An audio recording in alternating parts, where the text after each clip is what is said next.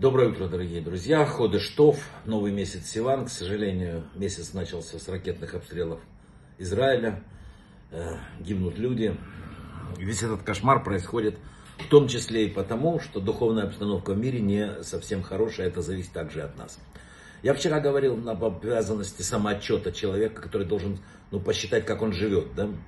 Э, он ежедневно человек должен проверять свои действия, чтобы понять, правильно ли направление он идет чтобы проверить, не потерял ли он по дороге что-то ценное, что было у него.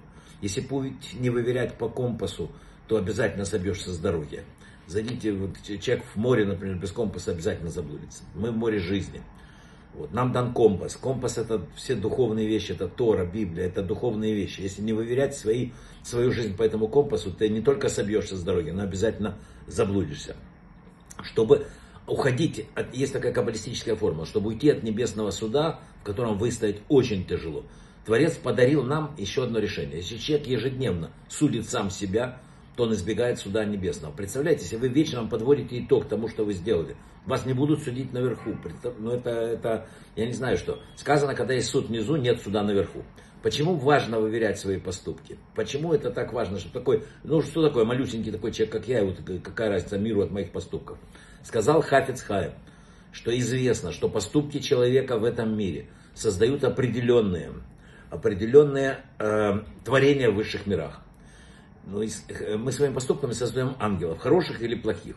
Если человек любит прощать и с добром относится к другим, он призывает милосердие в этот момент, и даже когда судят его самого, его заслугу того, как что он относится э, к другим хорошо, Всевышний проявляет милость к нему и ко всему миру.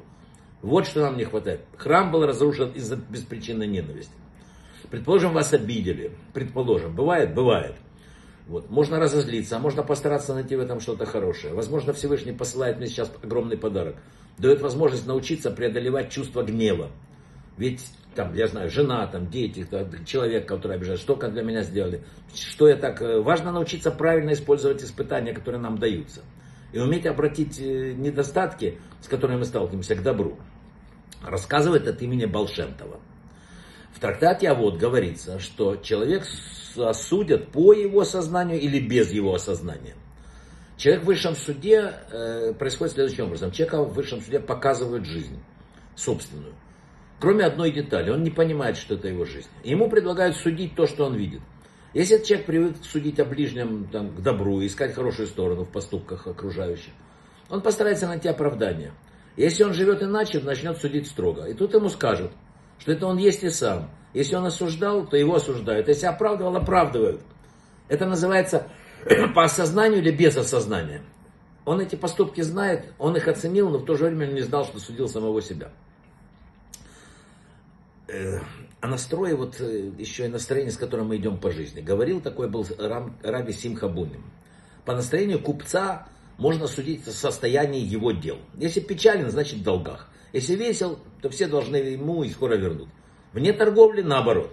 Если ты видишь человека в печали, там, желчного, вечно ворчащего, знай, он считает, что Всевышний перед ним в долгу, не додал ему, слишком плохо с ним он обращается. А если он весел, значит он думает, что получил даже больше, чем ему полагается, что Всевышний щедрый и великодушный хозяин мира.